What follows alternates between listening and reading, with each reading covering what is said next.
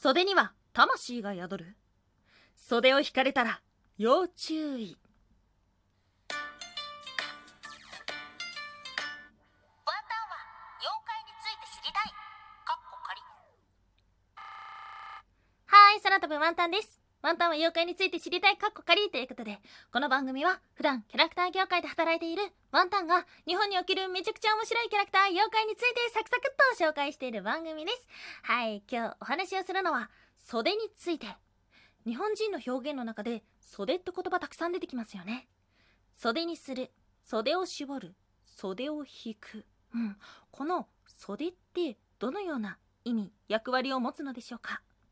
今回は袖に関係する妖怪の紹介をしつつ3つに分けてお話ししていこうと思います。まず1つ目妖怪袖引き小僧とは。2つ目その正体とは。最後3つ目なぜ袖なのか。袖には魂が宿る。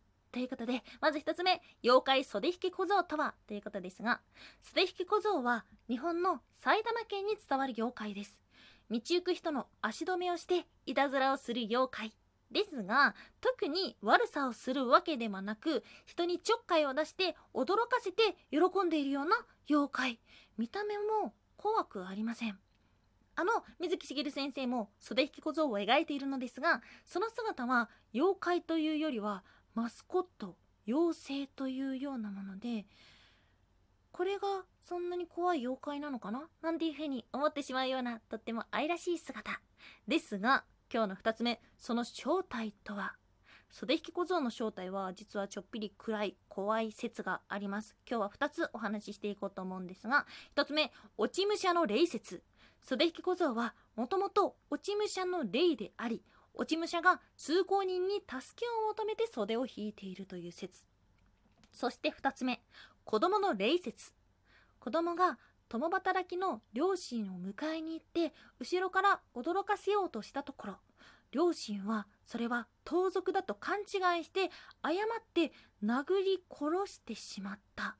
そんな子供の自爆霊という説です。はい。急に怖い話になってきましたね。はいということでそもそもなんで袖なのか。はい今日の3つ目。なぜ袖なのか。袖には魂が宿る。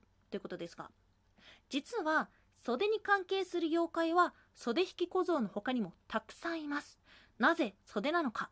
それは袖というものは魂の象徴魂が宿ると考えられていることから。古くから袖には霊魂が宿ると信じられてきました。お別れの時に手を振ることってありますよね。この手を振る動きに袖が加わるだけで意味が強くなると思いませんか。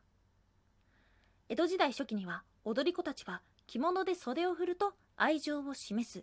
すがると哀れみを乞うなどという表現をしてきたそうです。はい。袖あの冒頭にもお話をした通り袖っていう言葉が入ることわざとか表現とかって多いですよね。袖振り合うも多少の縁。ない袖は触れない。袖にするなど。東京大学出版会の王朝語辞典によると袖を振ることは相手の魂を引き寄せる仕草だという見方もあるそうです。そんなことから袖にまつわる言葉だったりとか袖に関係する妖怪がたくさんいるのかもしれません。袖を引かれると魂を連れて行かれてしまうかもしれないので要注意です。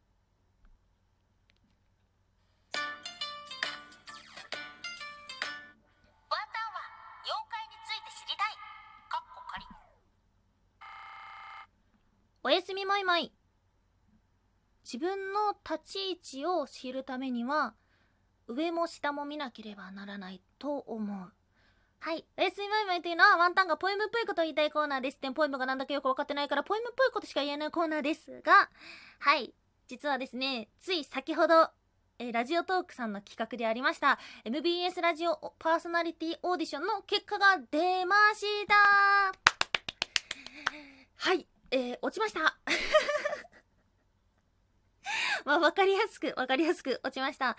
はい。まあ、あの、前回のワンタン妖怪について知りたいカッコカリっていうキャラクター時点でもお話しさせていただいたのですが、実はですね、そのオーディションで一次選考を通過いたしまして、もうそれだけですごい話だと思った。ワンタンよりも有名な方とか人気な方とかたくさんいらっしゃるわけですよ。ツイッターのフォロワーで言ったら何千何万人とかの、まあ、インフルエンサーの方とかもいらっしゃる中で、こう、地道にぼちぼちとやり続けておりました。自分がですね、選ばれることになって、そして二次選考もライブ配信挑んでまいりまして、本当に、ねなんか緊張と、もう吐き気と緊張と吐き気。いろんな感情が渦巻いて、それを終えまして、終えた時の感想はもう、なんか、もうわかんないなっていう風になりましたね。うーん、そうですね。自分が満足いく出来だったかって言われたら、そんなことはないけど、自分がもっとできたかって言われても、そんなこともない。まあ、結局、なんて言うんだろうな。出し切れなかったっていう後悔はあまりなかったなって思う。逆に、ちょっと背伸びをして、痛い目見たっていうのは 思ってる。そんな感じのライブ内容でございました。で、えっ、と、合格されたのがですね、チケットボンバーズさんっていうラジオトークの番組、二人組のパーソナリティさんなんですけども、それを聞いてやっぱりなんか、悔しいっていうよりも素直に嬉しいななんていう風に思いましたね。それぐらい、うーん、今のこの結果には、悔しいけど満足してるっていう感じかな。はい。で、まあ、このね、おやすみもいもいで、ちょっと最初にお話ししたように、自分の立ち位置を見る時って、なんか上ばっかり見てしまうことってありませんか？私は誰々さんに比べたら、何々ができてない。私はこれができてない。これができてない。これができてない。これができてない。これをやらないといけない。これ頑張んないといけない。これがあれがってなってしまうことってありませんか？ワンタンはですね、うーん、基本的にはあんまり、うーん、負けず嫌いではない性格、競争心をですね、多分3歳ぐらいの時に落としてきてしまって、基本的にあんまり争うタイプの性格ではなくて、なんで、上を見て嫉妬するっていう感情がちょっと欠如して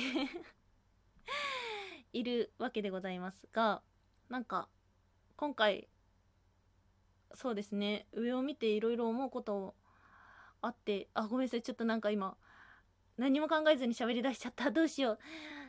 そう、でもなんかね、思う。その、上ばっかり見て悔しいって思いするんじゃなくて、あの時の自分ができなかったことが今できてるなっていう方も結構大切にしていて、自分の立場、自分が今どこにいるのかなっていう風に見定めるには、上ばっかり見ててはいけないなっていう風に思ってて、だからこの今回の結果を見た時に、上を見て悔しいなっていうことはあるけども、下を見て、まあ、下っていうのは自分の中ってことですね。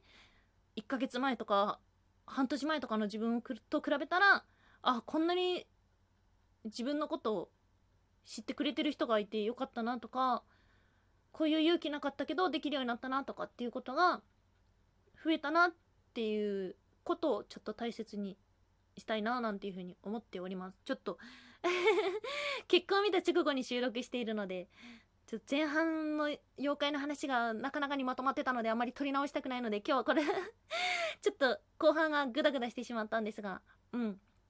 なんか、そうですね。まあ改めまして、本当にありがとうございました。そして、次は、もっともっと結果を残していかないとなっていうふうに思うような機会でした。はい。ということで、ワンタンは妖怪について知りたいカッコ仮もですね、もう放送始まって1ヶ月ちょっとが経ちましたよ。